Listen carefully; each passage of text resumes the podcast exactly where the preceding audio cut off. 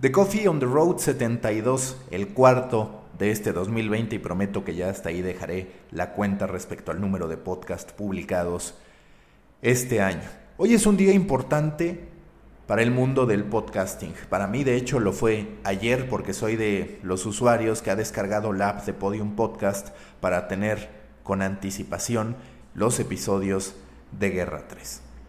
Y quiero agarrarme del final de Guerra 3 para hablar sobre lo importante que me resulta que como escuchas, que como personas nos demos tiempo para la ficción. Es cierto que hoy más que nunca estamos consumiendo series guionadas, series de ficción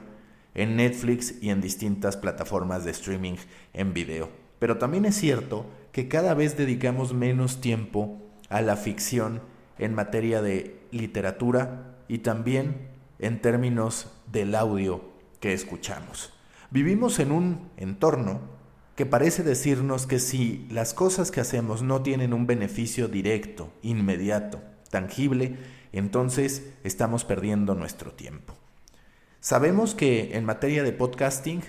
muchas de las categorías que funcionan tienen muy poco de ficción y que de hecho van más hacia la superación personal, hacia hacer que nos riamos con las categorías de comedia. También escuchamos muchos contenidos de nicho como este que va sobre medios y marketing digital. Escuchamos y quizás ahí es donde entra un poquito la ficción, algunos podcasts de leyendas, pero en sí, series de ficción en audio o libros de ficción que hoy en día leamos, cada vez son menos. Y son menos porque, como les decía en un episodio anterior, vivimos bajo una exigencia en la que queremos, en primera síntesis, queremos que todo nos llegue rápido, explicado y 100% digerible. En segunda, queremos sentir que cualquier cosa que hagamos nos presenta un beneficio. Ese beneficio a veces puede ser propio, leer libros de no ficción o peor aún, o mejor aún, dependiendo de cómo ustedes lo quieran ver, pagar por una app como Blinkist para que nos dé la síntesis de un libro de no ficción. Cuando generamos contenido para Instagram Stories, lo hacemos buscando el aplauso de terceros. Y lo cierto es que los libros de ficción no entran ni como ese anabólico que nos termina haciendo sentir más fuertes en términos de lo que podemos saber de liderazgo, de cómo gestionar empresas, de cómo emprender, de cómo crear más, y que los contenidos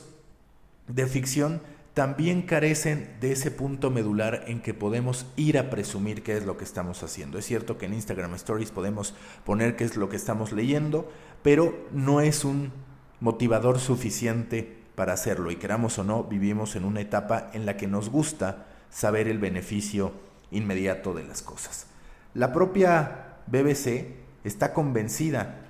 de la oportunidad y es hoy en día la mayor productora de ficción de audio con cerca de 300 dramas al año. Les voy a compartir un artículo que habla justo sobre la evolución y sobre hasta cierto punto el regreso de la ficción auditiva que por ahí de comienzos de 1980 estaba presente tanto con adaptaciones de Lord of the Rings como de Star Wars. Ya después en 2014 llega Serial y se empieza a detonar el caso de Serial, por supuesto, como un true crime, pero a partir de ese true crime se empiezan a desarrollar una serie de thrillers de ficción, algunos que ya conocemos o que incluso hemos visto en pantalla como Homecoming,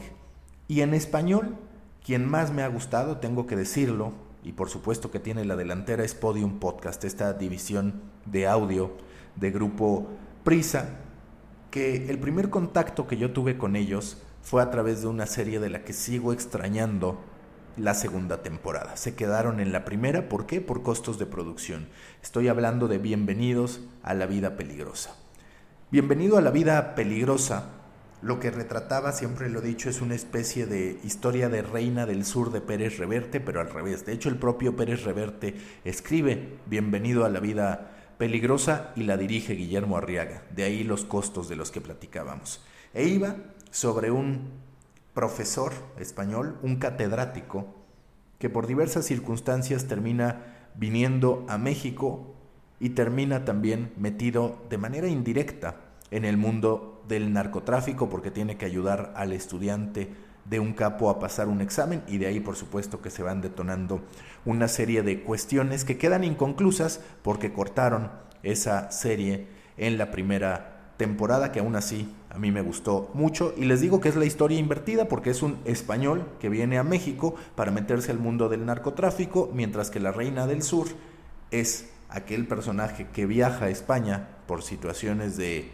salvar su vida por situaciones de seguridad y termina convirtiéndose en una gran narcotraficante. Después llegó el gran apagón, que para mí también fue un gran descubrimiento, me gustaron en particular las dos primeras temporadas, relata cómo el mundo viviría una tormenta solar con las consiguientes consecuencias que ello tendría en, por ejemplo, quedarnos sin luz, quedarnos sin servicios elementales y cómo lo afrontaríamos, cómo la sociedad estaría preparada para vivir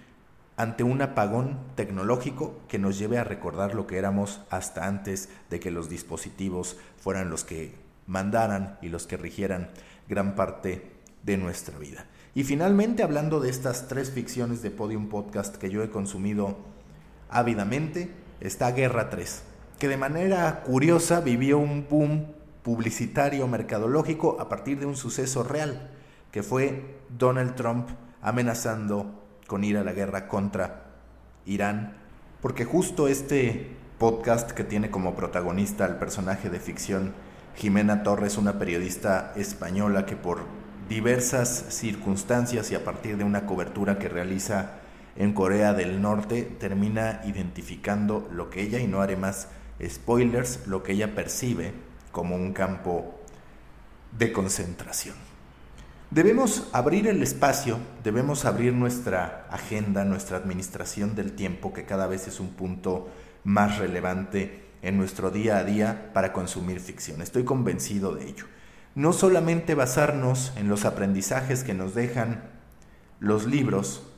que directamente están dirigidos a nosotros, que directamente hablan sobre cómo podemos ser más exitosos, cómo podemos estar más motivados en la vida, sino buscar estos motivadores indirectos que a través de la vida de personajes de ficción nos pueden enviar mensajes, que en efecto no nos darán por fuerza un espacio o un argumento para ir a presumir con amigos que conocemos una nueva técnica de design thinking, de innovación, de emprendimiento o de liderazgo que en efecto no nos darán esta síntesis, estas vitaminas informativas o de conocimiento que parecemos necesitar en todo momento, pero que sí nos permitirán abrir nuestra mente y hacer ese segundo ejercicio de estar consumiendo una historia y extraer aquello que a nosotros nos resulte relevante para llevarnos como recuerdo, como aprendizaje e incluso como un call to action hacia cualquier aspecto que nosotros queramos atender de nuestras vidas, ya sea profesionales o laborales. Ojalá estemos consumiendo cada vez más ficción, ojalá pronto en México y Latinoamérica termine por explotar este género y no solamente estemos escuchando producciones españolas de gran nivel. Yo les recomiendo mucho estas tres, por supuesto que Bienvenido a la Vida Peligrosa sigue como una alternativa para ser escuchada, igual que El Gran Apagón, que créanme lo van a disfrutar mucho, y Guerra 3, que ya cada uno de ustedes tendrá su veredicto respecto a la personalidad de la protagonista que puede generar emociones encontradas, pero que sin duda va a hacer que pasemos un buen rato. Abramos los ojos,